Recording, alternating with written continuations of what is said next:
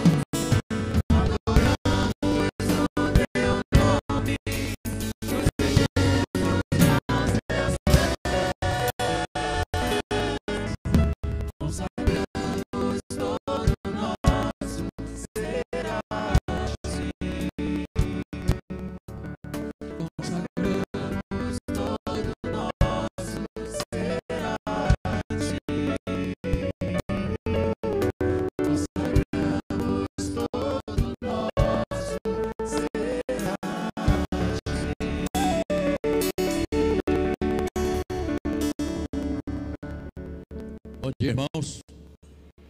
Quem está acordado, diga amém. Ótimo. Então, estamos prontos para mais um desafio. Ontem, na nossa consagração, eu li três versículos. E, finalizando o versículo, diz: Porque onde está o teu tesouro, aí também estará o teu coração. Foi nosso. Hoje pela madrugada, eu sou difícil sonhar. E de repente eu estava sonhando e Deus falando no meu coração. Jesus falou bem claro para o meu coração, dizendo: Eu sou a ressurreição e a vida. E aquilo ficou marcado no meu coração. Eu sou a ressurreição e a vida. Está escrito em João, mais tarde vou falar. E nesta manhã eu gostaria de trazer os irmãos, porque é, é sumamente importante, irmãos, nós não esquecermos da Bíblia. E há pessoas que têm alguma resistência a, ao Velho Testamento. Se não existisse o velho, não tinha o novo. Se não fosse o seu pai, você não existia. Você é resultado do seu pai. Então as pessoas têm uma resistência concernente quando se vai falar no Velho Testamento. Ah, mas agora estamos na graça. Mas a graça também não é de graça. Tem um preço para a graça, não é isso? E hoje eu quero trazer para os irmãos, nem vou falar onde está escrito, porque se você não souber, vamos falar sobre os dez mandamentos, vamos só ler os dez mandamentos.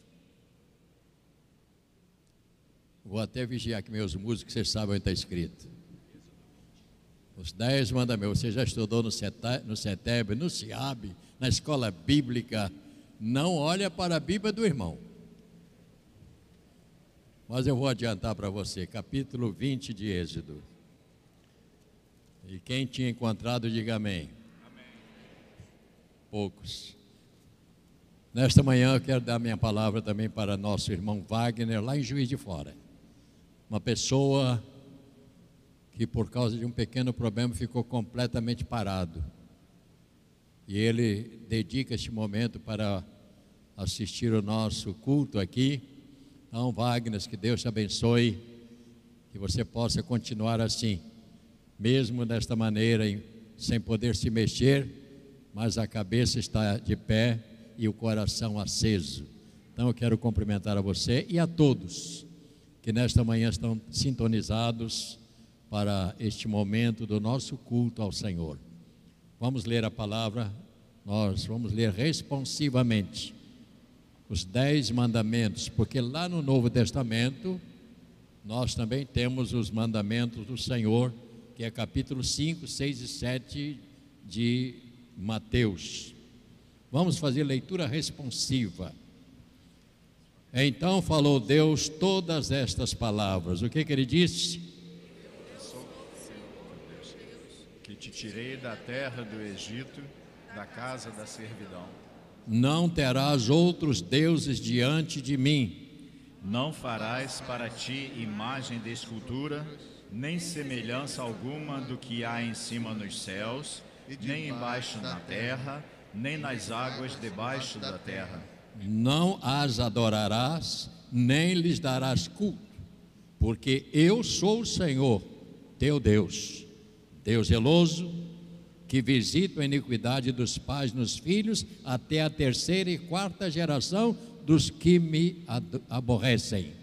E faço misericórdia até mil gerações Glória daqueles que me amam e guardam os meus mandamentos. Não tomarás o nome do Senhor teu Deus em vão, porque o Senhor não terá por inocente o que tomar o seu nome em vão.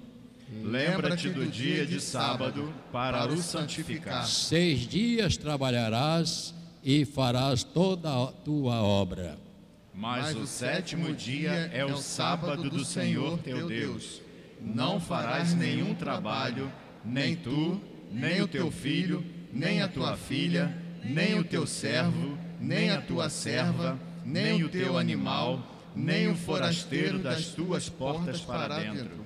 Porque em seis dias fez o Senhor os céus e a terra, o mar e tudo que nele há, e ao sétimo dia descansou. Por isso o Senhor abençoou o dia de sábado e o santificou. Honra teu pai e tua mãe, para que se prolonguem os teus dias na terra que o Senhor teu Deus te dá. Não matarás, Não adulterarás, não furtarás, não dirás falso testemunho contra o teu próximo, não cobiçarás a casa do teu próximo, não cobiçará a mulher do teu próximo, nem o servo, nem a sua serva, nem o seu boi, nem o seu jumento, e nem coisa alguma que pertença ao seu próximo. Estes são os fundamentos. E eu digo sempre que uma casa que não tem fundamentos, ela tem uma, grandes chances de, em determinado momento, ter problemas. O que vai sustentar a minha vida e a sua vida são os fundamentos, ou seja, aquilo que nós colocarmos como base no nosso interior. Tem sido aqui na igreja a nossa preocupação em ministrar a palavra, orientando, ajudando, para que ninguém possa andar despercebido daquilo que o Senhor fala. Por isso, irmãos, é um prazer enorme estarmos aqui para aprender uns com os outros também. Eu queria te pedir para deixar sua Bíblia agora e erguer as suas mãos para agradecer a Deus. E você é uma bênção de Deus. Sabemos que está havendo alguns problemas lá fora, mas irmãos, em todo lugar vai haver isso. Nós estamos aqui com as mãos erguidas para adorar o nosso Deus. Faça isso em nome do Senhor. Ergue as suas mãos o mais alto que você puder e dê para Ele uma palavra de gratidão. Só o fato de você estar vivo, irmãos, isso é um privilégio, irmãos. Você está vivo, Deus está te dando graça para viver. Pai querido, erguemos as nossas mãos e agradecemos por esta oportunidade maravilhosa de estarmos na tua casa e na tua presença, Senhor, depois de uma semana em que muitas coisas aconteceram, alguns problemas aconteceram, algumas lutas, mas Senhor, vencemos. E estamos aqui para te adorar nesta manhã, com as nossas mãos erguidas, como prova de gratidão Senhor, em nome do Senhor, eu quero também abençoar a todos os irmãos que vieram e aqueles que não puderam vir. E que eles possam sair daqui e em casa também receber esta palavra no dia de hoje, como bênção do Senhor para a vida pessoal de cada um.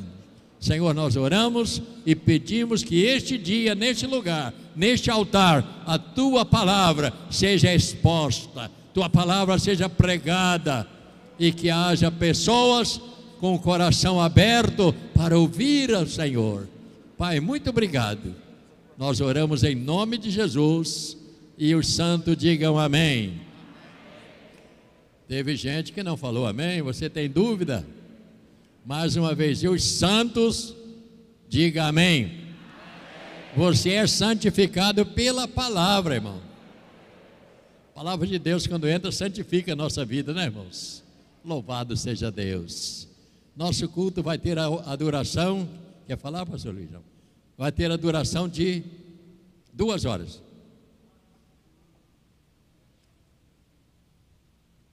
Escola Bíblica para 4 e 5 anos está aberta. Se você puder levar o neném, o neném não, já menininho, a menina, leva para lá, por favor.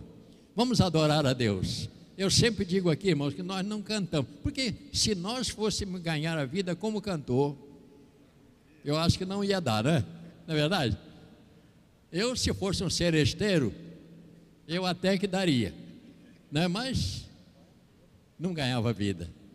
Vamos então dizer: Louvamos, ó Deus, pelo dom de Jesus.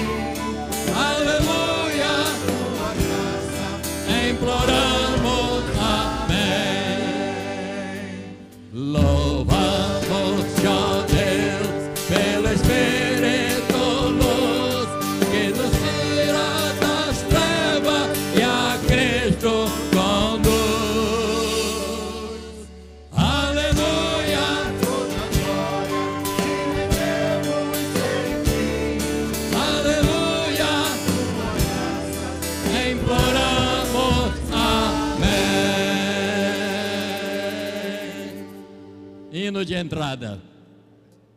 Este é o hino que se entra no templo, louvando a Deus. No passado, as pessoas entravam nas sinagogas recitando os salmos em cânticos. Por isso, os salmos têm tantos hinos, né? Senhor, eu sei que é teu esse lugar.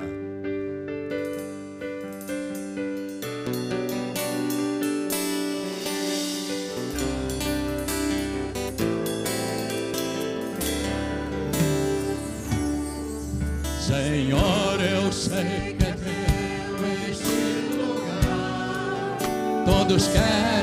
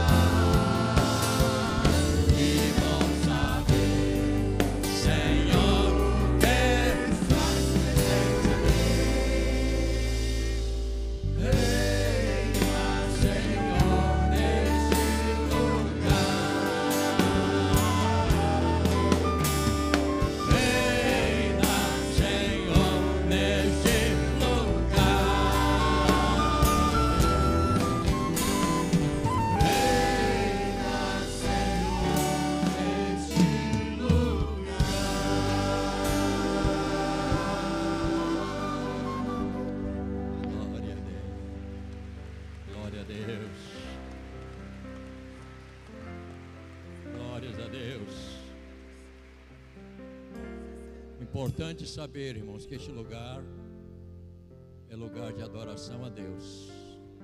Pertence aos senhores. aqui não é uma casa de show, não é uma casa de espetáculo, é um lugar de adoração. E as canções são exatamente esse contexto para adoração ao nosso Pai. Aqui viemos te adorar. the end.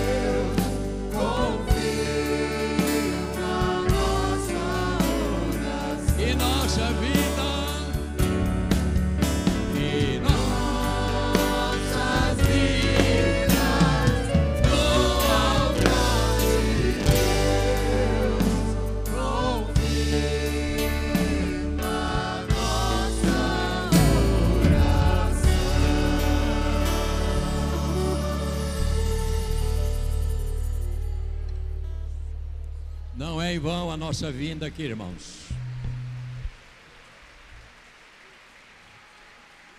Não é em vão. Nós somos o resultado da morte de Jesus na cruz. Sua morte não foi em vão. Ele veio ao mundo, passou um período, deixou a mensagem, o Evangelho, e ele terminou a sua jornada na cruz. E ele ressuscitou, será o nosso tema de hoje. E a razão da sua ressurreição nasceu a igreja e nós somos o resultado também da sua ressurreição, que é a nossa promessa para todos, que um dia faremos a mesma coisa. E uma coisa é importante você saber que Jesus não está morto. Ele só mudou de posição, voltou à origem. E a palavra do Senhor diz que ele está sentado à destra do Pai, intercedendo por nós e está nos observando. E esta canção diz: Porque Ele vive, eu posso crer, eu tenho esperança. Porque eu sei. Vamos cantar mais esta canção ainda?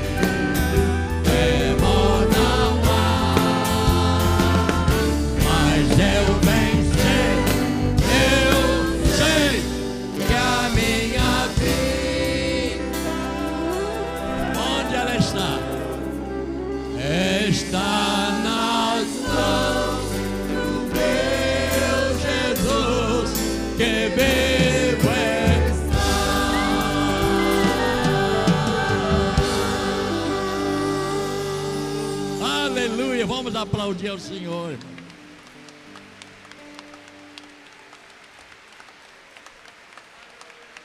Glórias a Deus.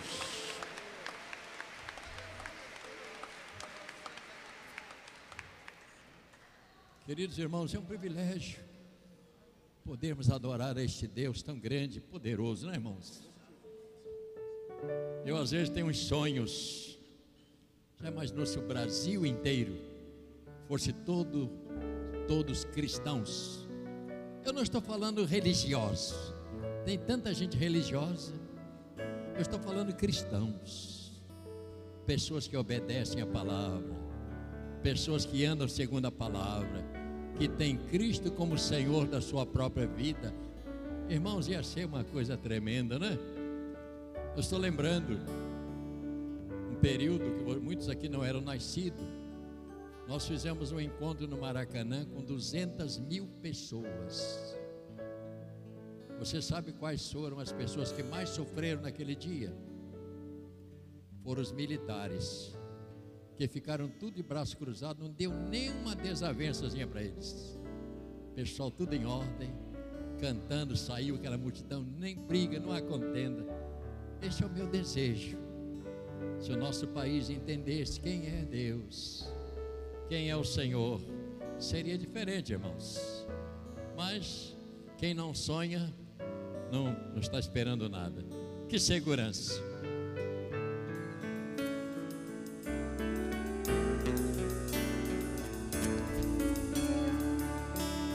Que segurança sou de Jesus e já desfruto gozo da luz. Por Jesus,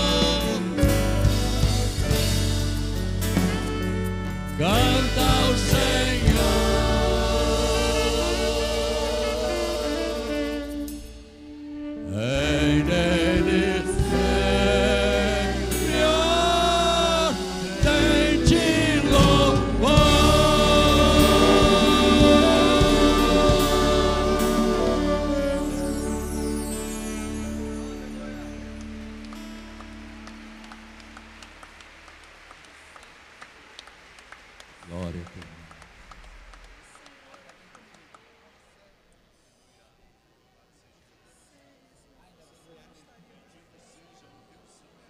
Glórias a ti, Senhor. Bendito seja o teu nome. Santo, santo é o Senhor. Santo, santo, santo é o Senhor. Santo, santo é o teu nome, ó Deus. Oh Deus. Oh meu Pai. Bendito seja o teu nome, Senhor. Entregamos a Ti este momento, ó Deus. Momento especial. Em que o Senhor nos permitiu adorar o Senhor com estas canções. Receba, Pai, no trono da Tua graça. Em nome de Jesus. Amém. É pena que eu não posso dizer a você assim. Dá um abraço no seu irmão. Eu não posso falar isso. Mas eu vou dizer para assim, olha para o que eu vou dizer. Irmãos, use a máscara. Não deixe de usar máscara. Podeis sentar, meus irmãos. Obrigado.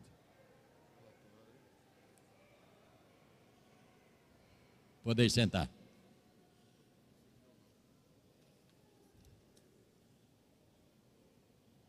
Glória a Deus.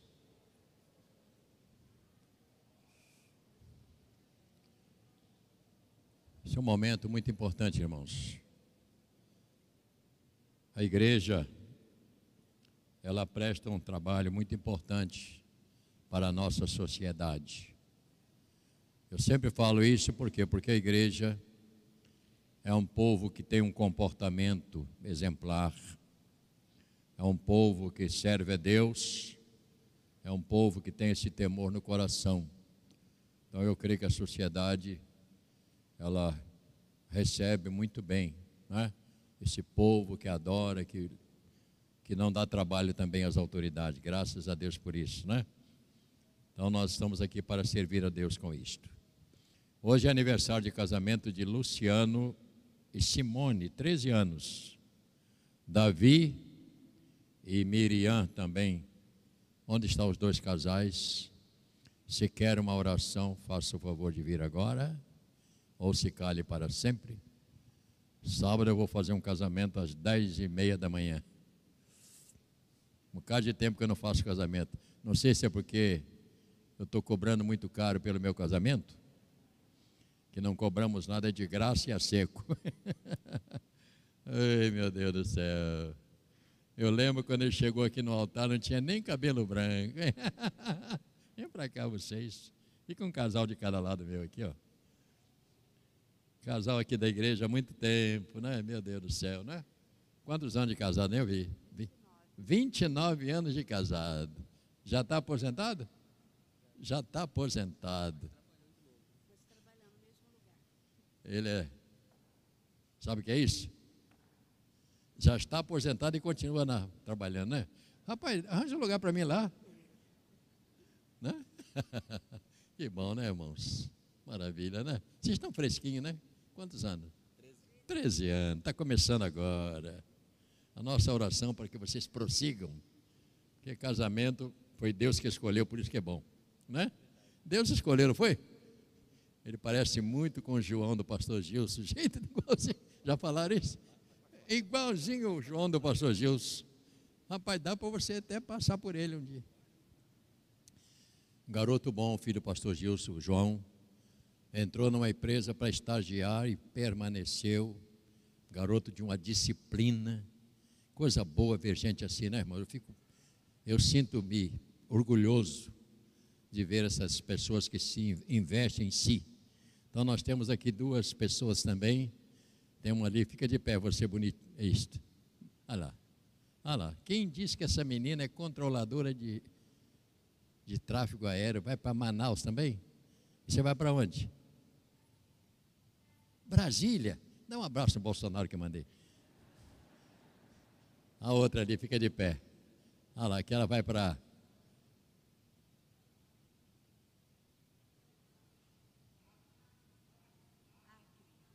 Vai para o Acre. Vai ser acriana também, né? Eu fico muito contente com esses jovens que investem no futuro. E eu sempre digo aqui: para que um garoto com 17, 18 anos namorar? Não pode casar, não tem dinheiro nem para pagar a conta. Porque é melhor investir no futuro, né, irmãos? É estudar, se preparar, se profissionalizar para poder viver melhor. Eu sempre falo isso aqui. Mas infelizmente tem alguns que entram aqui e saem do outro lado. Parece que não é furado, não ouve nunca. Não é? Depois vão sofrer as consequências. Isso é resultado da nossa juventude, né? Da nossa juventude, na época de quem? do William, era o líder na época. Resultado da nossa juventude. Estão aí vendo, né? Casados, dois filhos, né? Filhos, né? Que bom. E mora, sabe onde? Ali, em Niterói. E vem participar dos cultos aqui, atravessa a ponte. É uma viagem boa, né? É tão gostosa essa viagem. Vamos estender sua mão para cá, por gentileza. Senhor amado, eu quero, no nome do Senhor Jesus Cristo, abençoar os dois casais que te agradecem por mais um ano de vida conjugal. E eu creio, Pai, que o Senhor está abençoando está ajudando a eles vencerem esta etapa. Portanto, Pai, abençoa para que esta data continue por muitos, muitos anos e que haja sempre entre eles o amor e, acima do amor, respeito de um para com o outro, para que seus filhos cresçam debaixo de um lar de harmonia nós os abençoamos para ser assim, em nome de Jesus. Amém. Amém. Vamos bater um retrato. Olha para lá.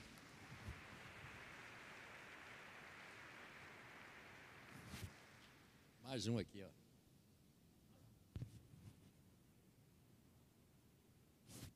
Deus abençoe vocês. Tá bom? Use máscara. Nós estamos pedindo isso, porque deve ser. Samuel, onde está você? Onde está você, Samuel? Seu pai veio? Onde está Roberto e, e Roberta? Como é que vocês conseguiram esses dois nomes casaram? Roberto e Roberta. Que maravilha. Traz cá o pequeno. Encerramento dos adolescentes será no dia 19 às 17 horas aqui dentro do santuário. Há um convite para os pais deles virem, seus amigos convidados. Será um culto de encerramento. Será uma bênção, dia 19. Vai ser uma bênção enorme, né? Vai ser isto. Aqui está. Pode trazer perto de Samuel. Onde você está, Samuel? Você está atrás de uma touca aí, Samuel?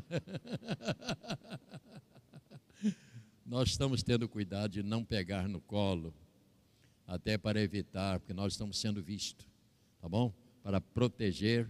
Eu vou pedir um dos pastores, depois a gentileza, de ungir o Samuel, para que esta unção abençoe a vida dele. Quantos meses?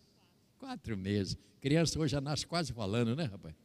No meu tempo, oito dias a mulher ainda estava trancada no quarto as crianças de olho fechado. Hoje já nasce, papai, cadê você, papai? Isso é tempo moderno. Senhor amado, eu quero te apresentar Samuel, conduzido pelos seus pais, como bênção que o Senhor deu para eles. O Senhor escolheu lá desse casal para Samuel ser formado. E eu peço ao Senhor que abençoe o casal, dando sabedoria na formação, na educação, e que jamais falte os recursos para manter esta criança. E que o lar de Samuel seja um lar de bênção e de paz, que seja bem conduzido pela graça do Senhor. Samuel, eu te apresento ao Senhor, em nome do Pai, do Filho e do Espírito Santo. Amém e amém. Deixa o pastor Robson fazer uma unção nele. Isto. Assim, para bater uma fotografia. Você vai lembrar daqui a 10 anos. Samuel falou: aquele era eu?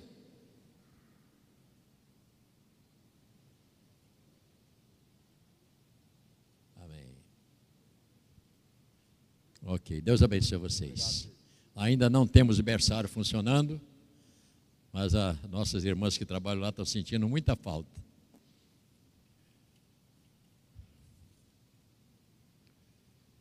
Oração, estou pedindo aqui algumas.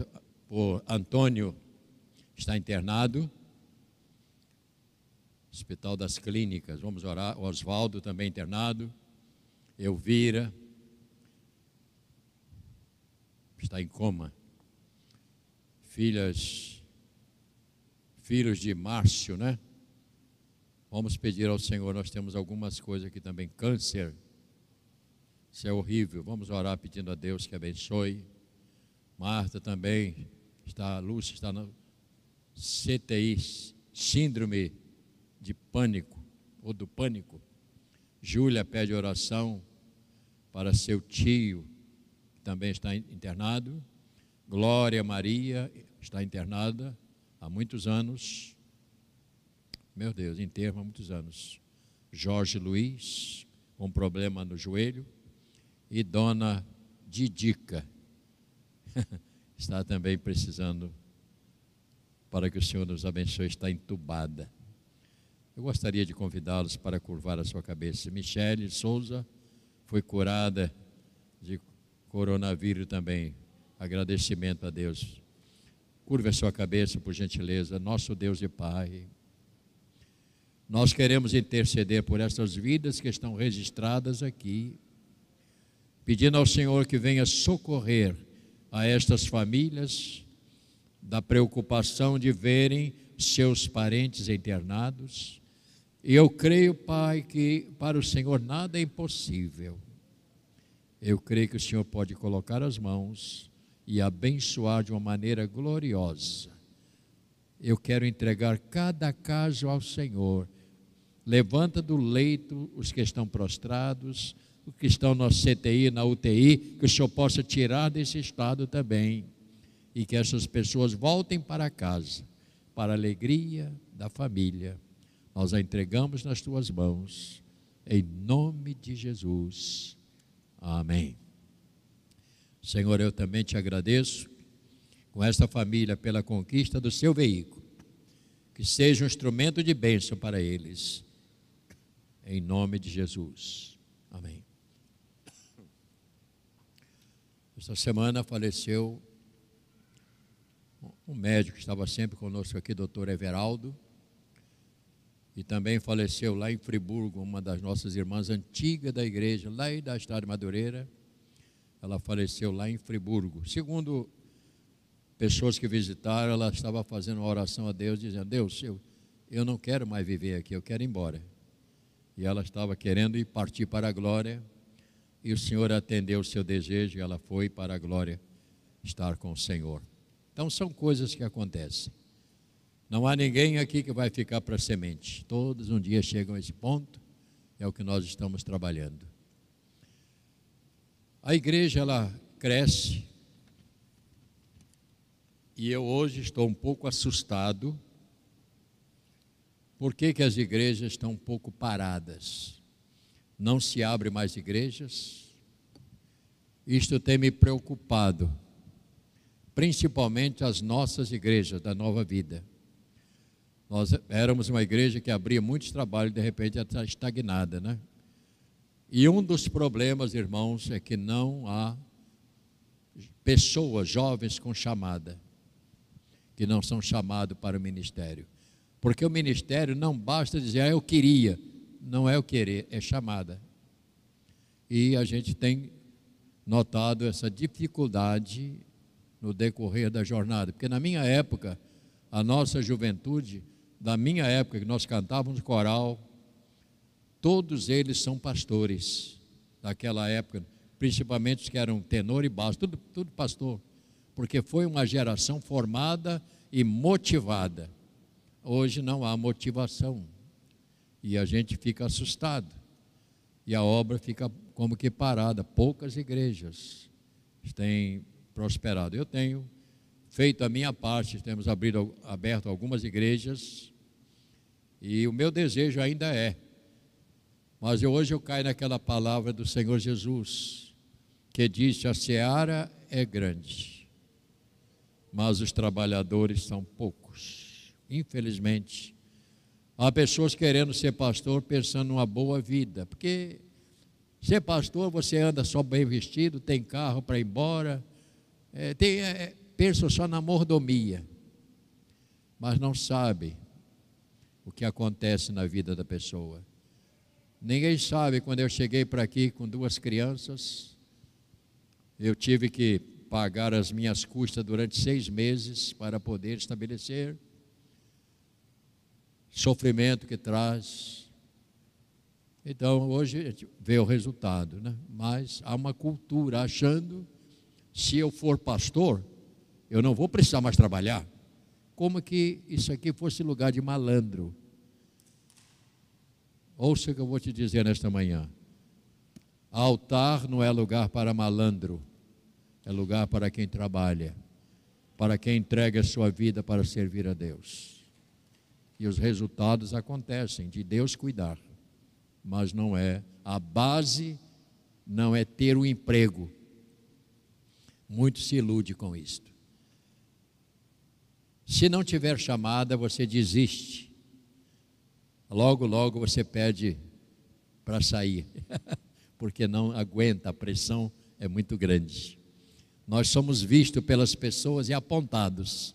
E quando tem então algum, alguma falha de qualquer pastor, todo mundo olha os pastores, bota no plural. Não são capazes de olhar individualmente, né? Olha sempre o plural. Quando uma igreja falha, é as igrejas, não é as igrejas, é uma igreja que aconteceu um problema. Mas a visão lá de fora é esta isso não vai nos atrapalhar continuar fazendo o que faço, servindo a Deus de coração. Vamos servir ao Senhor agora também com os nossos dízimos, as nossas ofertas. Tudo que fazemos, irmãos, eu tenho falado, é por causa da nossa fidelidade. Eu nunca tive aqui uma reclamação de alguém que passou a ser dizimista e vem reclamar que a vida agora piorou. Não, nunca. Pelo contrário. Quantas pessoas dizem, pastor, depois que eu comecei, entendi, comecei a ser fiel, a minha vida mudou. Isso eu tenho ouvido de muitas pessoas. Então, minha, meu alerta, seja fiel, e eu vou usar uma palavra que eu não queria usar, seja honesto na sua vida de fé para com Deus, tanto na vida espiritual, como também quando você serve a Deus com paixão. Senhor amado, eu quero orar nesta manhã por todos os teus servos, e eu tenho a alegria de te agradecer pela fidelidade de todos. São pessoas fiéis, pessoas que amam a tua obra e tem feito uma obra extraordinária com a sua própria vida, Pai. Eu abençoo nesta manhã todos que vão chegar até aos pastores para entregar o resultado do trabalho, em nome de Jesus. Queria convidar o pastor para pegar aqui o nosso irmã. Ela sempre gosta de entregar na mão do bispo, está aqui. Se você veio para dizimar, saia do seu lugar, por gentileza. Isto, coloque nas. O nome disso aí chama-se malote.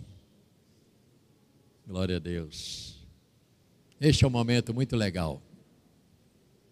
Nós cortamos para não sair.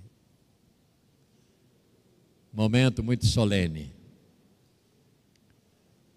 Deus abençoe. Essa irmã aqui é, é a segunda que chega na igreja. Encosta o carrinho ali embaixo. Todo domingo de manhã está aí. Vem de longe, Taquara. Lá da Taquara. Nós temos gente aqui de Campo Grande que vem de madrugada para a igreja, temos gente de Niterói, temos gente do Rio, tem gente que vem, Miguel Pereira, sai de lá para vir assistir o culto aqui, são fiéis aqui na igreja. Isto nos dá uma alegria muito grande, saber que essas pessoas encontraram a família. Deus abençoe vocês. Que a vida de vocês seja próspera.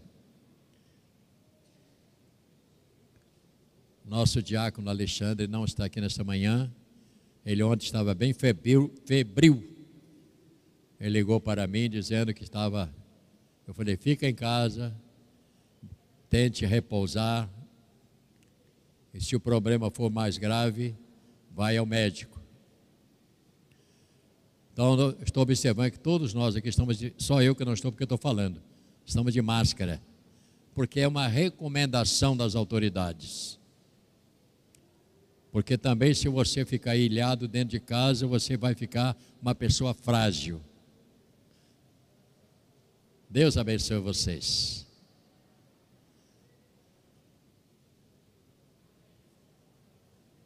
Amém.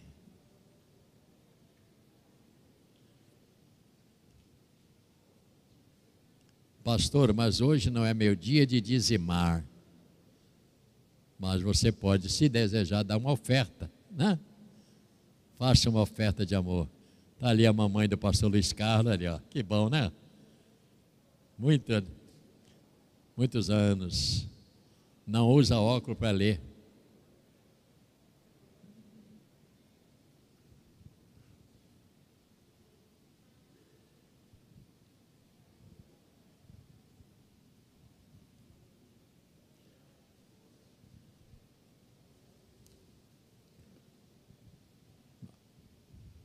Segure a sua oferta se você tem uma oferta de amor. E eu creio que você tenha. Senhor, abençoa teus filhos que vão colocar uma oferta de amor e eles serão bênção na tua obra, Senhor. E eu abençoo a todas estas mãos que seguram uma oferta para te adorar com ela, em nome de Jesus. Amém. Coloque a sua oferta. Logo após, eu quero convidar os músicos, a gentileza de subirem. Vamos cantar mais uma canção antes da nossa ministração. Se você puder ocupar o seu lugar.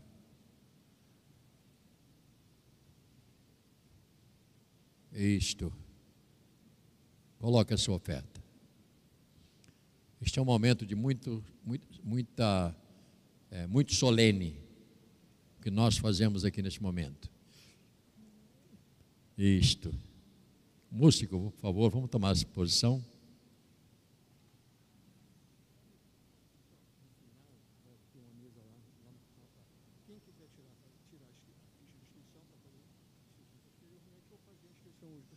Quem já tem a ficha do CETEB para o ano que vem deve entregar lá hoje já. E quem não fez pode levar hoje. Já vai. Este ano vai ser um ano dentro da nossa área musical muito intensa. Nós vamos fazer trabalho muito. Estarei mais tarde com os irmãos. Nós vamos ter um almoço só para músicos. Não entra ninguém. E ainda vai ter que cantar uma canção inteira de có para poder entrar. Porque tem muitos que pegam hoje almoço lá, aparece. Aqueles que um dia eu toquei guitarra. Continue lá fora na sua guitarra. Vamos ficar de pé, meus irmãos.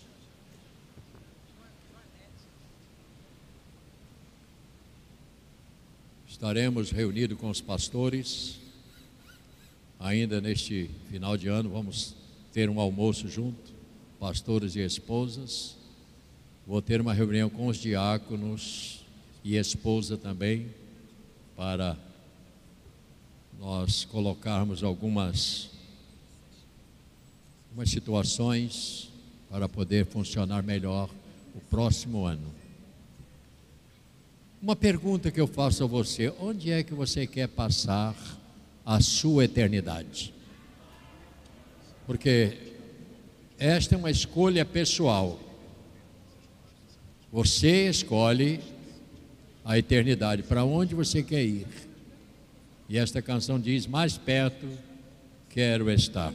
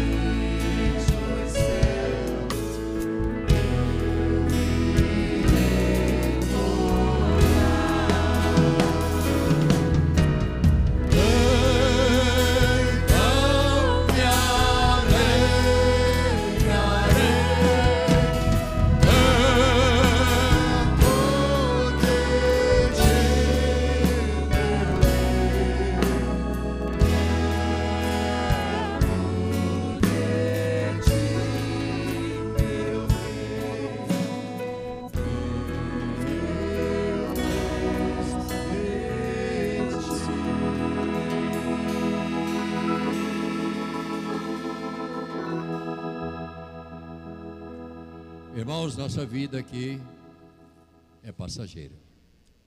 Obrigado, irmãos. Nossa vida é muito passageira. Vivemos muito pouco tempo aqui neste mundo, né, irmãos? Agora, não fomos criados. Quando Deus criou o homem, não foi para viver estes 70, 80 anos. Veio depois. Que até então tivemos homens que duraram 900 anos. Então, este era o propósito inicial. Então, o pecado, a desobediência quebrou. E daí entrou a sentença de morte, que Deus falou para Adão: Tu és pó e o pó vai voltar. Então a gente fica preocupado. Eu deixei de mencionar também o filho do pastor Ronaldo, que também foi formado e foi para Manaus, esse que foi para Manaus. Então, se depender de mim, o exército vai ser todo cristão. E a marinha também. Capítulo 15 do Evangel de 1 Coríntios. Eu falo assim, irmãos, porque eu sou muito. Eu gosto de ver jovens que venceram. Eu não tive a oportunidade na minha infância, eu não tive essa oportunidade que eu vejo tantos terem e não usarem. Então foi uma época muito difícil para estudar. E quando eu comecei a estudar, eu ia para o colégio de tamanco, que é tamanquinho de madeira com a corim por cima, roupinha, calça de suspensol, completamente sem recursos nenhum. Mas até hoje eu lembro o nome da professora, Dona Geralda, mulher brava. Ela trabalhava com a régua desse tamanho, cima da mesa, desse tamanho. E usava. Ela tinha uma filha chamada Maria Marta, levada, e de vez em quando ela comia ela no pau lá também. Hoje não pode nem chamar a atenção das crianças. E aí você vê o resultado. Falta de disciplina. Pai que não dá umas palmadas no seu filho, você tem problema. Tem que dar, né, meu irmão? Não pode matar, mas de vez em quando tem que dar uma correção, né, irmão? Tem gente aí que vai, o bicho não pode falar essas coisas porque é crime. Vai falar com a Maria da Penha. Calma, Beth. Estou dizendo que a falta de disciplina tem feito muitas vítimas. Verso 20. Eu tenho comentado sobre a ressurreição de Cristo, porque nem todos gostam. Há pessoas que estão aqui que não gostam de ouvir falar de morte. Mas eu tenho uma péssima notícia para você: você vai morrer um dia é melhor você se acostumando com a ideia. Né? Agora, o problema não é morrer, o problema é, é depois. Como é que vai resolver? Então, a Bíblia fala: Cristo as primícias dos que dormem. Então, dá uma notícia boa para o seu irmão. Meu irmão querido, não, não chega perto, só olha, meu irmão querido. Não, você não falou. Minha irmã querida, você não vai morrer você vai dormir no Senhor. Uh! Glória a Deus mesmo, né? Que a Bíblia diz que aqueles que descansam no Senhor, eles dormem no Senhor, aguardando o momento da ressurreição. Então, para mim já deu tranquilidade, né? Sei que eu não vou morrer mesmo. E eu espero chegar lá no céu e encontrar você, meu irmão. Não sei quanto tempo, mas eu, eu pretendo, quando chegar lá, encontrar você. Leia com atenção, capítulo 15, verso 20. Mas de fato Cristo ressuscitou dentre os mortos, sendo Ele a primícia dos que dormem. Visto que a morte veio por um homem, também por um homem veio a ressurreição dos mortos. Porque assim como em Adão todos morrem, assim também todos serão vivificados em Cristo. Cada um, porém, por sua própria ordem. Cristo, as primícias, depois os que são de Cristo na sua vinda. E então virá o fim, quando ele entregar o reino ao Deus Pai, quando houver destruído todo o principado, bem como toda a potestade e poder, porque convém que ele reine até que haja posto todos os inimigos debaixo dos pés. O último inimigo a ser destruído é a morte, porque todas as coisas sujeitou debaixo dos seus pés, e quando diz que todas as coisas lhe estão sujeitas, certamente exclui aquele que tudo lhe subordinou. Quando, porém, todas as coisas lhe estiverem sujeitas, então o próprio Filho também se sujeitará àquele que todas as coisas lhe sujeitou, para que Deus seja tudo em todos. Até este ponto. Nosso Deus e Pai, prepara-nos para sentarmos à mesa do Senhor. Este privilégio, ó Pai, que poucos têm tido. Na verdade, dada a multidão de 220 milhões, poucos têm sentado à mesa do Senhor, Pai. E até muitos não valorizaram estar à mesa do Senhor, não aceitaram o convite para participar da mesa. Senhor, abençoa-nos, para que possamos, Senhor, sentarmos à mesa consciente do privilégio, da graça e também da responsabilidade que temos todos nós como servos do Senhor Assim oramos em nome de Jesus. Amém? Podeis sentar, irmãos.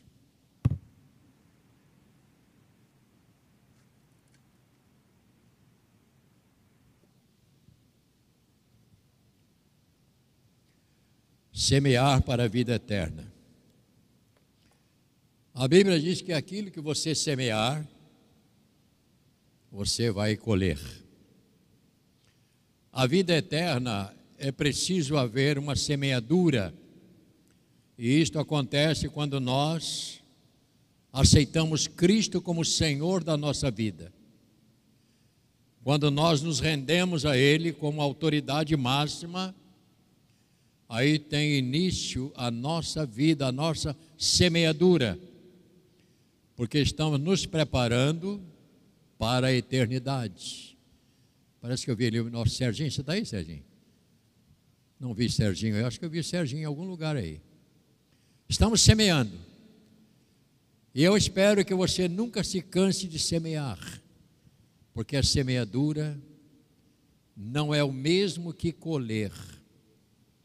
Semear tem algumas dificuldades, colher nem tantas, mas também só pode colher se você semear. Por isso é que nós estamos aqui. Queridos irmãos, a vida da igreja é Cristo. Ouça bem, a vida da igreja é Cristo. Ele tem que ser o centro. Tudo que acontece deve ser derivado dele. Porque ao aceitarmos como Salvador a vida dele, de Senhor Jesus, ela vem até a igreja outra, através dos seus servos. Então a vida de Cristo está aqui através do nosso viver. Que quando você aceita Cristo como seu Senhor e Salvador, Ele coloca em mim e você a vida dele. Por isso é que a nossa vida é, é caminhar até o final junto com Ele. Portanto, este corpo, portanto, a igreja, ela não é um corpo morto.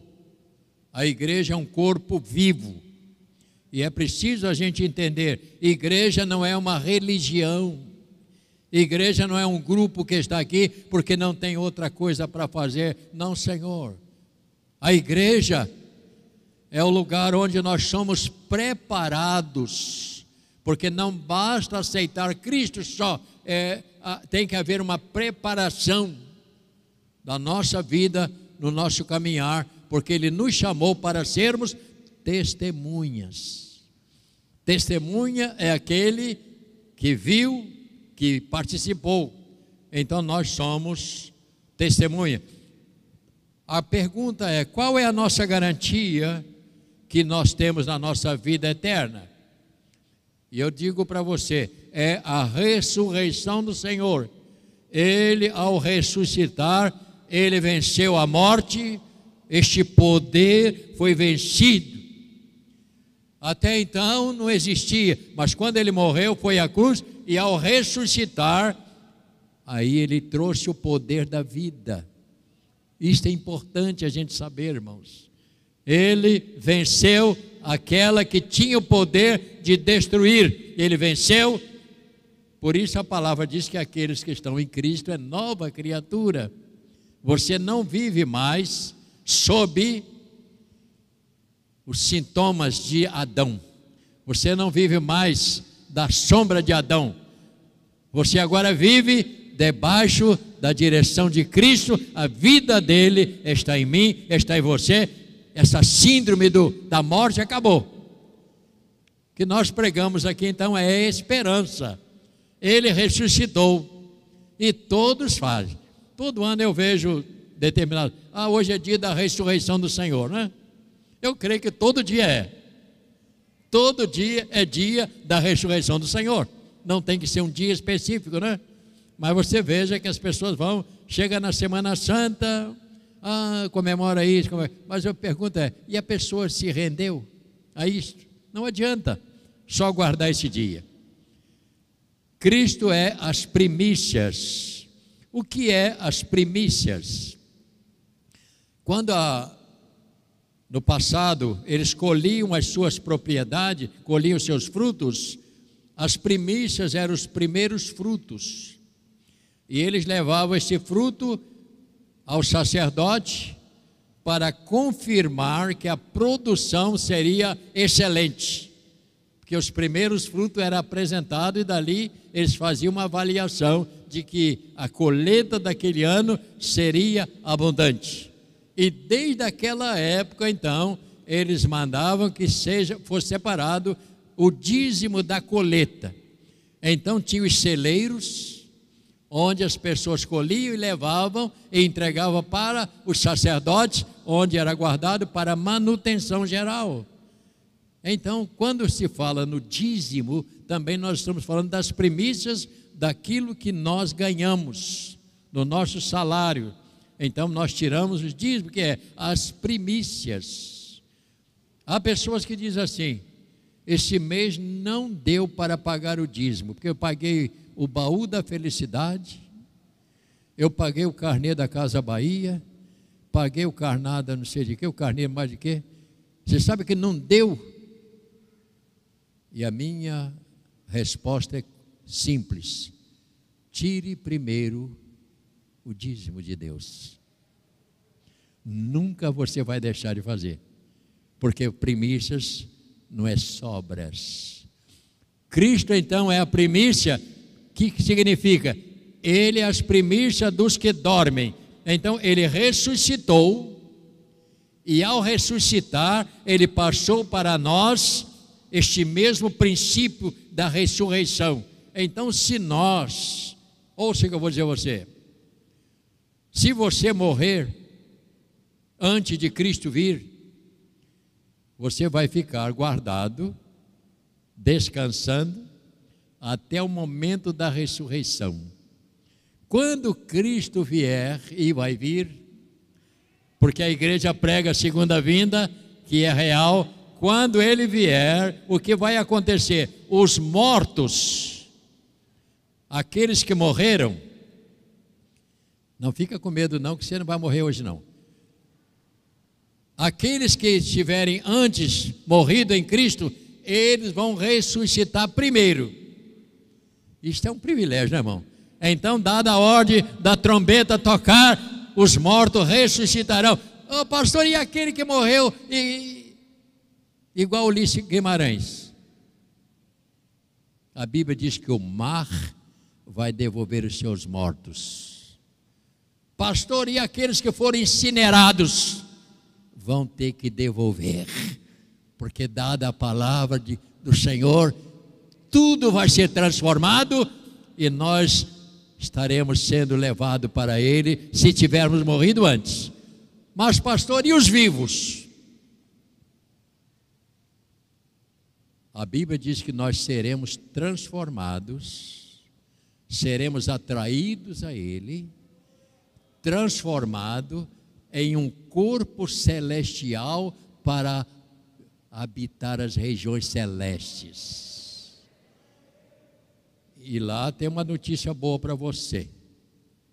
Lá você não vai ter que pagar o carnê do baú. Você não vai ter que pagar aluguel.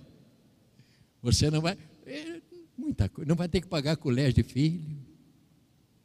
Lá não tem banco. Meu irmão, vai ser muito. Eu podia falar outras coisas, mas você não vai gostar.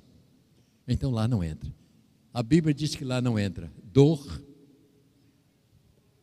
não entra bêbado, não entra feiticeiro,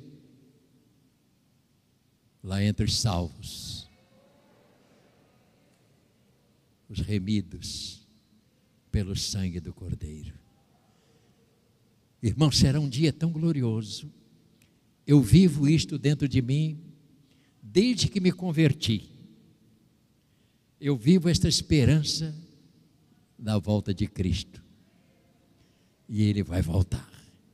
Ele é fiel. E a Bíblia diz que eu vou ver como Ele é. E eu vou dar um abraço em Jesus porque eu estarei na presença dEle por toda a eternidade. Esta é a esperança. Portanto, Cristo, ao morrer e ressuscitar, ele abriu a oportunidade para a ressurreição. Porque lá em Adão tudo acabou, mas em Cristo há uma vida que ele vai nos dar. Portanto, a futura ressurreição dos crentes é tão certa quanto a ressurreição de Cristo aconteceu. Então é preciso que a gente entenda isso. Ele, as primícias, ele vem, semeou. Eu estou falando poucas coisas só para você entender. Ele semeou a sua vida. Ele andou dentro deste mundo, pregando, orientando, sofrendo e mas era semeadura. E agora, quando ele vier, ele vai receber a colheita daquilo que ele semeou. Isto quer me dizer e dizer a você que você está semeando cada dia para a sua vida espiritual e para a sua vida eterna. Cada dia é uma semeadura. Tem dias que é mais difícil ser crente, tem dias que são mais fáceis, mas todos nós vamos chegar diante dele. Glórias ao nome do Senhor. Vamos chegar na presença do Senhor. Portanto, irmão, isso é um assunto que ninguém gosta muito de ouvir. Ah, pastor, eu queria ouvir aquela mensagem. Alô, meu irmão, você vai ter isso, você vai ter aquilo. Aleluia. Irmãos, eu não acredito em fantasias. Eu acredito na realidade. Não importa quanto tempo você vai viver o que você tem, o importante é o que você é. Você é servo, salvo, remido pelo sangue de Jesus. E isto é, é base. Esta é a base da nossa vida.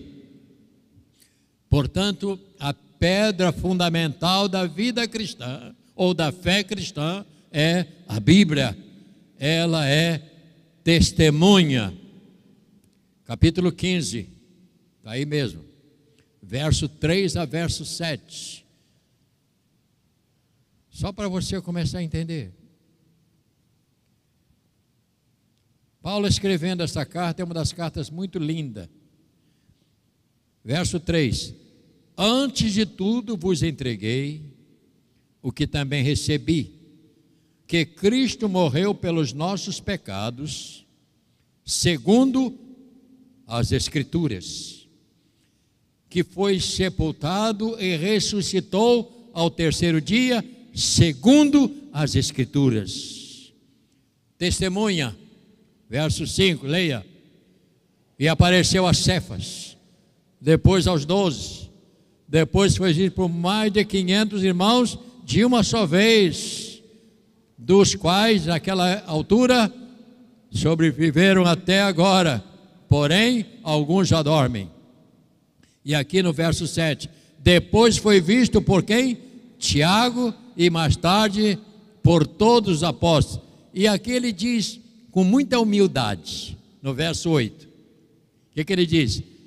Afinal, depois de todos foi visto também por mim, como por um nascido fora de tempo. E aqui ele está falando exatamente quando ele teve o um encontro com o Senhor e que ele foi chamado para a obra do Senhor. Aí nós entendemos a testemunha. Então, se você lugar nenhum você vai saber sobre a ressurreição, está na Bíblia. Aqui fala da ressurreição do Senhor. Portanto, é uma testemunha viva a palavra de Deus. Portanto, Paulo teve essa experiência gloriosa. Ele teve um encontro com o Senhor. Outra coisa, a pregação do Novo Testamento. Verso 12 a 16, no mesmo capítulo. Só para você entender um pouco mais sobre isso. Ora, se é corrente pregar-se que Cristo ressuscitou dentre os mortos, como, pois, afirma algum dentre os vós que não há ressurreição dos mortos? Ele diz: E se não há ressurreição dos mortos? Então Cristo não ressuscitou. E se Cristo não ressuscitou, é vã a nossa pregação, é vã a nossa fé. E somos o quê? Tidos por falsas testemunhas de Deus, porque temos asseverado contra Deus que ele ressuscitou a Cristo, ao qual ele não ressuscitou. Se é certo que os mortos não ressuscitam é necessário entender que a Bíblia ela está dando aqui um testemunho da ressurreição do Senhor. Todo esse Novo Testamento, ele fala sobre esse aspecto. Todos que morreram em Cristo, volto a insistir, não importa o tempo. Meu sogro, cristãos, minha sogra, cristãos, e meu sogro, antes de morrer, a sua, minha sogra morreu. E quando ela morreu, eu fui o primeiro a entrar para ver o corpo. Ela morreu indo para o hospital, para a casa de saúde. E meu sogro entrou numa, num estado muito triste, depressivo. E ele um dia me perguntou: Ô Rubem, Será que eu vou encontrar Giselda andando lá nas ruas de cristal, naquela rua de ouro, aliás? Será que ela estará passeando assim? Aí quando eu chegar lá, vou encontrar com ela outra vez? uma pergunta difícil, né, irmãos? é uma pergunta que eu não sei. Particularmente, eu acredito que nós vamos nos encontrar na glória. Eu, particular, eu, eu que estou acreditando. Pelo menos eu tenho essa esperança. Mas isso, por outro lado, traz uma dor muito grande. E uma pessoa cristã que teve seus parentes que não aceitaram Cristo, não vão ver, porque eles não estarão na eternidade ao lado de Cristo, porque escolheram ou semearam ao contrário não aceitaram Cristo como seu Senhor. E quem não aceita Cristo como seu Senhor não vai habitar as regiões celestes com Cristo, mas será banido da sua presença pela rejeição, porque eles rejeitaram a bênção da salvação. Isso é muito sério e doloroso ao mesmo tempo. Portanto, cabe à igreja pregar o Evangelho formar os salvos, para o grande dia do Senhor. Então o que nós fazemos aqui é isso, irmãos. Nós fazemos é formar. E somos formados. À medida que eu formo, eu sou formado. Então, só quero que você fique bem tranquilo. Se você está em Cristo, a salvação está garantida. Não perca de vista isso jamais. Se você está em Cristo, salvo. Nossa esperança no futuro, portanto, repousa na ressurreição de Cristo. Eu não espero nada desta vida, pastor, mas esse, esse Brasil vai mudar. Irmão, não vai mudar. A vida será sempre esta. A única coisa é vida eterna. nesta história de consumação dos séculos. Né? Um dia vai acabar este mundo. Este mundo vai acabar. Porque a Bíblia diz que os elementos abrasados vai cair fumegando e destruir tudo. Tudo é que as pessoas não acreditam no que diz a palavra. O dia que você não acreditar nisso aqui, não adianta. Mude de posição, por favor, vamos ficar de pé. Vamos continuar essa leitura agora.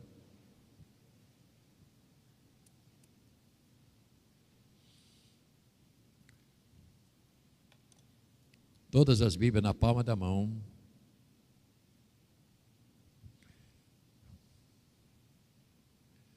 Verso 35. Só para você entender, não existe pregação, só, só entender isso aqui. Os ressuscitados terão corpo. Versículo 1, 35, eu vou ler, depois você vai ler o versículo 6, 36. Mas se alguém dirá: Como ressuscitam os mortos? E em que corpo vem? Verso 36.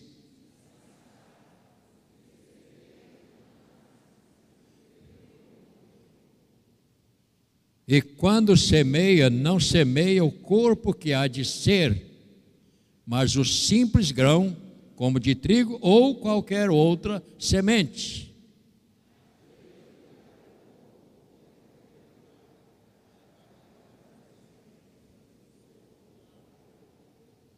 Você viu? Você prestou atenção nesse versículo? Você viu o que, você leu aí? Acaba de ler. Leia 38. Leia devagar. Mas Deus a cada um na semelhança seu corpo. Nem toda a carne é a mesma, porém, uma é a carne do homem, outros animais, outra das aves e outra dos peixes.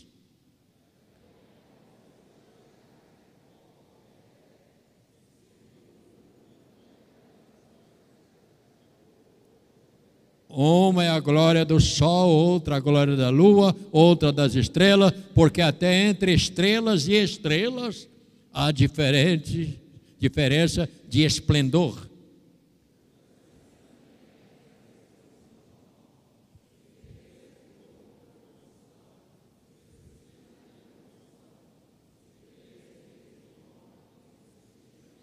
Semeia-se em fraqueza, ressuscita em poder.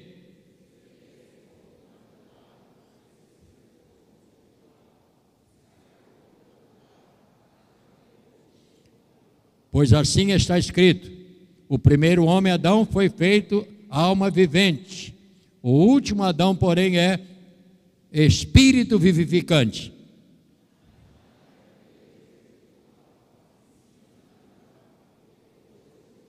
O primeiro homem formado da terra é terreno, e o segundo homem é do céu.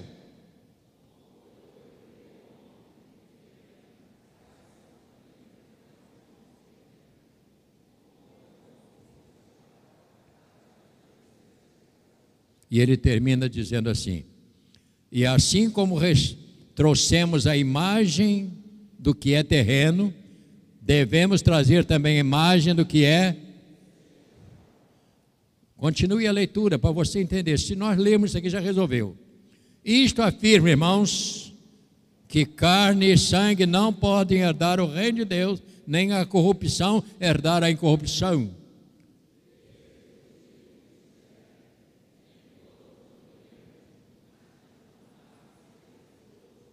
Qual o tempo? No momento, no abrir e fechar de olhos, ao ressoar da última trombeta, a trombeta soará e e nós seremos e agora verso 53, leia. Porque é necessário que este corpo corruptível se revista da incorruptibilidade e que o corpo mortal se revista da imortalidade. E quando este corpo corruptível revestir da incorruptibilidade, e o que é mortal se revestir da imortalidade, então se cumprirá a palavra que está escrita: tragada foi a morte pela vitória. 55. Onde está a morte, a tua vitória? Onde está a morte, o teu guilhão? O guilhão da morte é o pecado, e a força do pecado é a lei. Verso 57, toda a igreja, graças a Deus, que nos dá a vitória por intermédio de nosso Senhor Jesus Cristo. Portanto, meus irmãos amados, sede firmes, inabaláveis, sempre abundante na obra do Senhor, sabendo que no Senhor o seu trabalho não é vão. Glórias a Deus. Você não não está perdendo o seu tempo, não, meu irmão. Você está no lugar certo. Você não está perdendo o seu tempo. Você está trabalhando para um dia estar na presença do Senhor. Vale a pena. Mantenha-se fiel. Mantenha, vou lhes dar um termo popular. Mantenha ligado. Não desligue a tomada porque ele voltará. Ele vai buscar a sua igreja e ele é fiel para cumprir.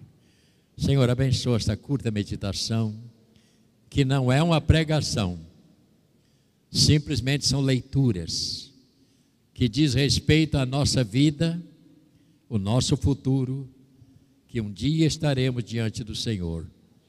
Abençoa cada um que saiam daqui nesta manhã sabendo da importância da vida cristã, da importância de ter os seus nomes registrados no livro da vida. Que saiam daqui, ó Deus, com esta preocupação também de viver uma vida para o Senhor. Eu os abençoo para que seja assim, em nome de Jesus. E todos digam amém e amém. Podeis sentar.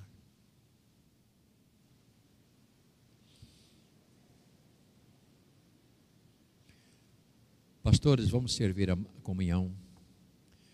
Este é o momento que nós vamos nos assentar à mesa do Senhor. Estou aqui, irmãos. É uma ordem divina. E a igreja vai celebrar isto até a vinda de Cristo, porque ele disse: Fazei isto todas as vezes que o fizerdes em memória. Então a igreja não pode deixar de fazer o que nós fazemos, que é celebrar a Santa Comunhão. E aqui, irmãos, isto aqui nos mantém vivos, isto aqui nos mantém ligados. Então nunca tente se esquivar da ceia. Tem pessoas que dizem assim: ah, eu briguei com meu filho dei uma discussão com a minha mulher, não vou participar da ceia hoje não. Será que isso, o que, que é isso? Será que é assim que funciona? Não. Uma das coisas que você tem que entender é que Deus dá o perdão. E Ele perdoa mesmo. Senhor, abençoa os irmãos que vão agora segurar não a bandeja do botequim, nem o prato lá da restaurante, estão segurando, Senhor, um recipiente que traz dentro de si valores tão grandes no espírito, que eles sejam usados pelo Senhor neste momento de servir a mesa, em nome de Jesus. Amém. Podem chegar. Deus, somente Deus. Receba. E à medida que você receber, pode ir servindo a mesa, lá em cima também. Vamos orar no final. Saia. Gostaria que tivesse os irmãos nos corredores menores aqui, ó. Aqui nesse corredor precisamos de dois irmãos aqui. Para não deixar os irmãos fazer assim, ó. Isso, meu irmão, obrigado. No centro aí. Cuide dos dois lados.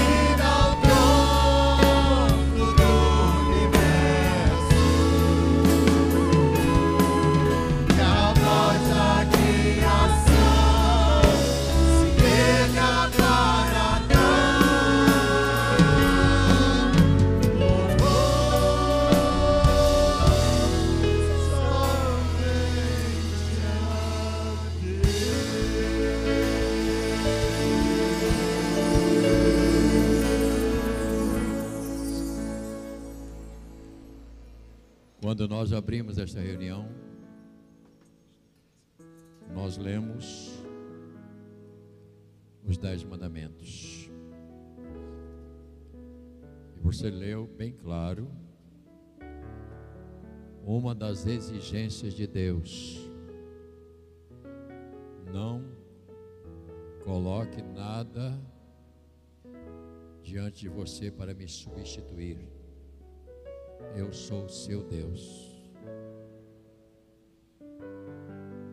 Essas coisas são muito sérias, irmãos. São muito sérias. E muitas pessoas vão se perder por não ouvir o que Deus fala. A Bíblia é a palavra do Senhor. É ela que diz. Lembrando que não é crítica, não é nada disso. Mas é um despertamento. É um despertamento. A pergunta que eu faço você como pai, que tem seus filhos, você gostaria de ver algum dos seus filhos colocar outro no lugar de você para eles? Na verdade, você não vai colocar uma outra pessoa, rejeitar o seu pai e colocar o outro. Não. Deus não pode ser rejeitado. Ele diz: Não faça isto. Eu vou dar o meu filho como prova do meu amor. E não há amor maior do que este, diz a palavra, em dar o seu próprio filho para nos substituir. Ele deu Jesus. Seu filho foi destruído, moído na cruz, humanamente, mas ressuscitou em glória. E esta é a mesma glória que terão os ressuscitados com Cristo.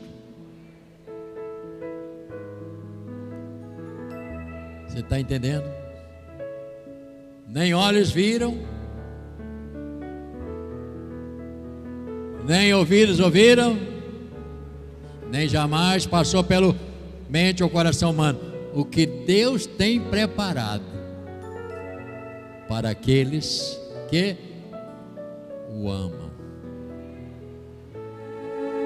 E qual é o primeiro amor?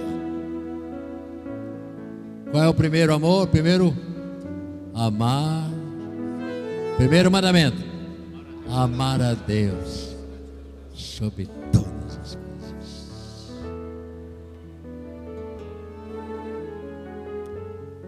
Ergue o seu pão.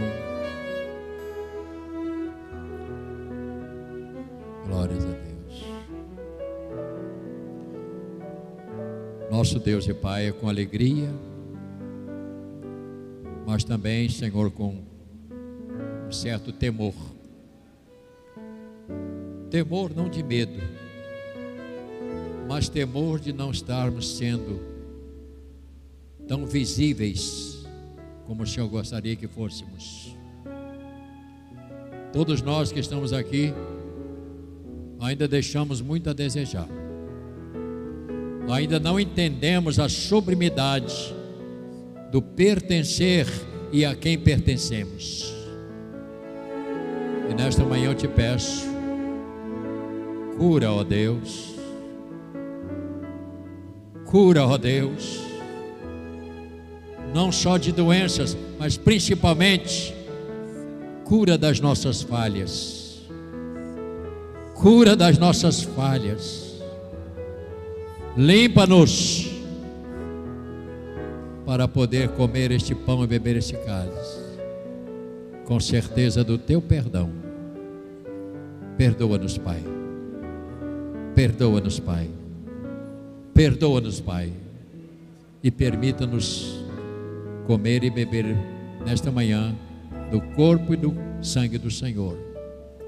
Fazemos isto em nome de Jesus. Amém. Comei dele todos.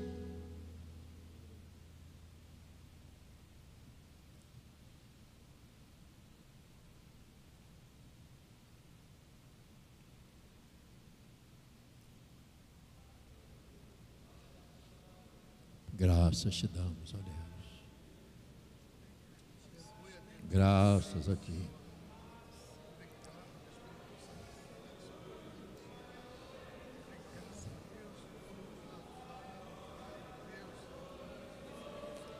Graças te damos. Graças te damos, Senhor. Graças te damos, Senhor. Oh, Pai. Oh, Deus. Oh, Deus. Servos de Deus. Ergue esse cálice diante dos seus olhos. E contempla aquele que deu a vida por você. Tente mentalizar um pouquinho aquilo que Jesus fez por você. Faça isto agora, porque a,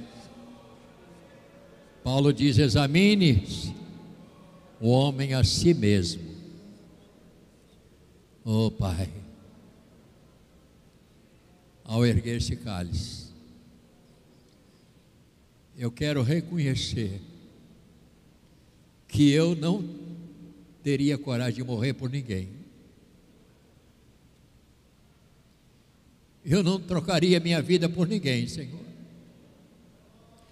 E o Senhor fez. E se eu fizesse, eu reclamava. Mas o Senhor nunca reclamou. A palavra diz que o Senhor foi como um cordeiro mudo perante os tosqueadores, assim como uma ovelha é tosqueada para tirarem a lã, assim o Senhor foi. A diferença é que o Senhor entregou uma oferta especial ao Pai Criador. E esta oferta foi por mim. Esta oferta foi por cada pessoa que está aqui. E por tantas outras que o Senhor tem. E por tantas que ainda vão chegar. Que oferta preciosa. Que oferta de valor. Por isso, Pai recebe toda a honra, toda a glória, todo louvor. Alimenta o teu povo, para que eles fiquem aguardando o momento quando um dia chegarão diante do Senhor. Obrigado, Senhor. Eu abençoo a todos que vão beber esse cálice, com as bênçãos do Senhor Jesus. Amém. Bebei dele todos.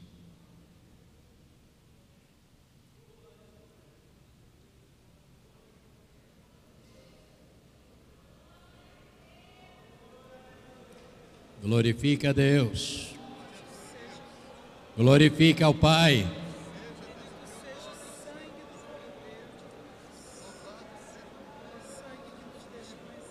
Glórias a Deus.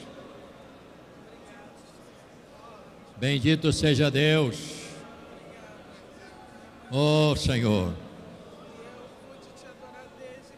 Glórias a Ti, Senhor.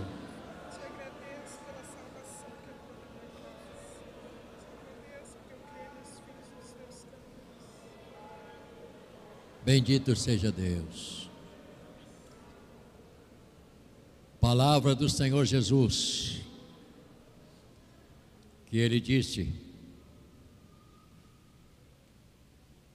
Eu sou a ressurreição e a vida. Quem crê em mim, ainda que morra, viverá. E todo que vive e crê em mim, não morrerá eternamente.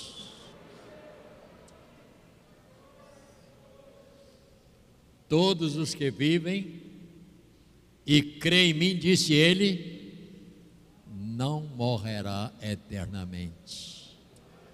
Isto quer nos dizer que nós viveremos para sempre. O mesmo projeto do Éden, será o projeto de Deus na eternidade. Quando Ele contemplar os seus filhos, aquilo que Ele criou. E Deus certamente vai se alegrar com este novo Éden. Para muitos pastores, absurdo, né? Mas é um novo Éden. Quando Ele vai contemplar os seus filhos. Eu vou estar lá. Pergunta, irmão, você vai estar nessa, meu filho? Você vai nessa, João? Márcio, você vai nessa? Simone? Amanda? Vai? Você vai estar nessa, meu filho? Vai? Vai mesmo?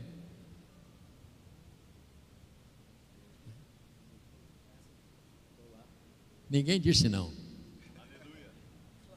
nós estaremos lá. Glória a Deus. Bendito seja o Senhor. Senhor amado, quero, como um gesto de amor, sem peso, vamos fazer uma oferta para a obra missionária para que a gente jamais venha perder de vista que esta obra precisa crescer. Abençoa todos que vão colocar uma oferta de amor sem ser obrigado, mas que tem, tem, seja isso espontâneo, que haja um coração sensível para esta oferta neste momento. Em nome de Jesus, esta é uma oferta missionária você é muito bem-vindo a participar também. Graças eu te dou.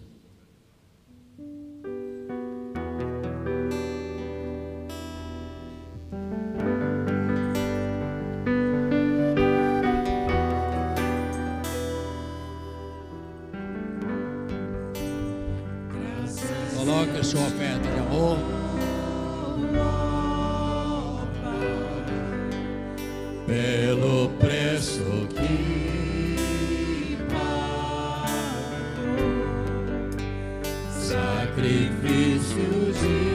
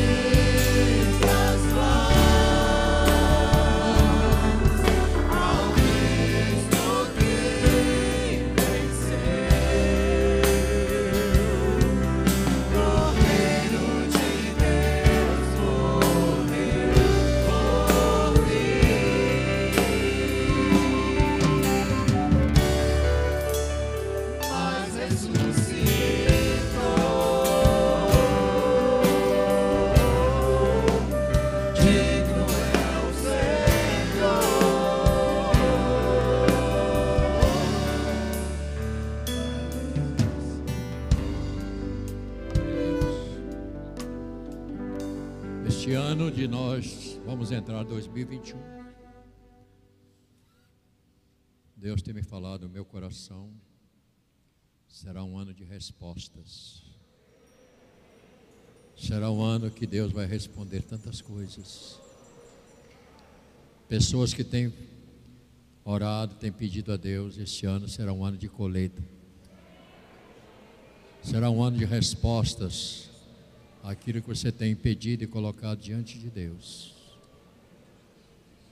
Mantenha firme o seu propósito. Será um ano espetacular de respostas, porque há tantas pessoas esperando uma resposta. E este ano será um ano de respostas de Deus. Eu quero me alegrar com você por tudo que você vai receber. Glórias a Deus.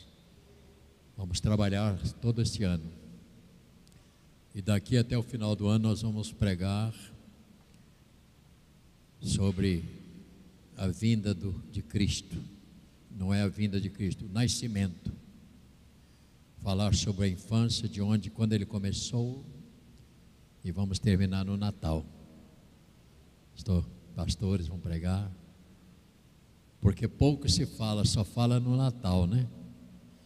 E esse processo, onde Jesus começou a ser gerado? Gerado para este mundo. Lá no Éden, começou a geração dele. Ele nasceu tantos anos depois. Vamos falar sobre isto. E creio que vai ser um ano repleto. Eu quero estar vivo para ver. Quantos querem estar vivo para ver? Vai ser. Eu...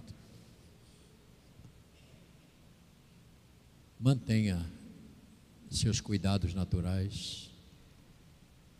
Mantenha seus cuidados com esse perigo que está, essa febre. Mas hoje, creio que os hospitais já estão muito mais preparados para atender uma necessidade, né? Isto vai passar. Isto vai passar. Isto vai passar. Isto vai passar. Mas a igreja vai continuar.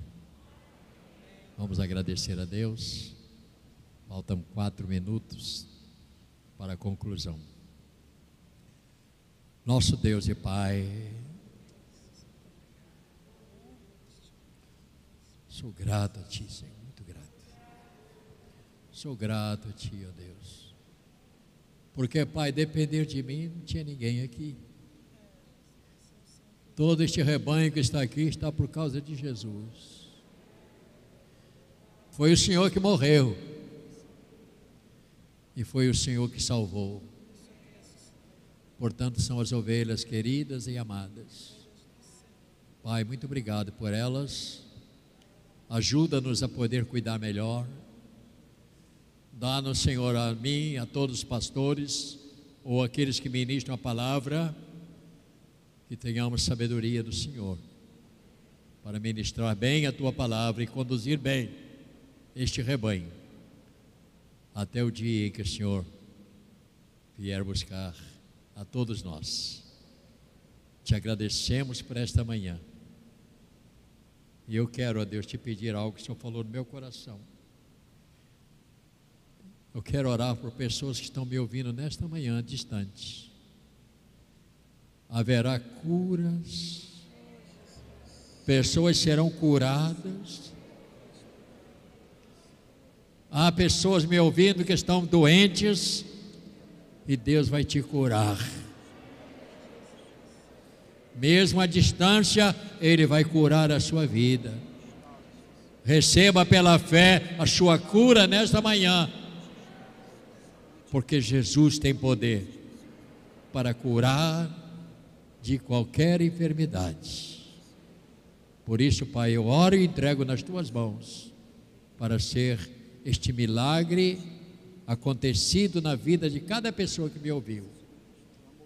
E a nós, conduza-nos de volta aos nossos lares, debaixo do teu cuidado. Dá-nos um dia repleto das tuas bênçãos. Em nome de Jesus. Amém. Deus abençoe os irmãos. Deus abençoe a todos. Saia devagar. Saia devagar, não precisa correr. Deixa os que estão lá na frente sair primeiro.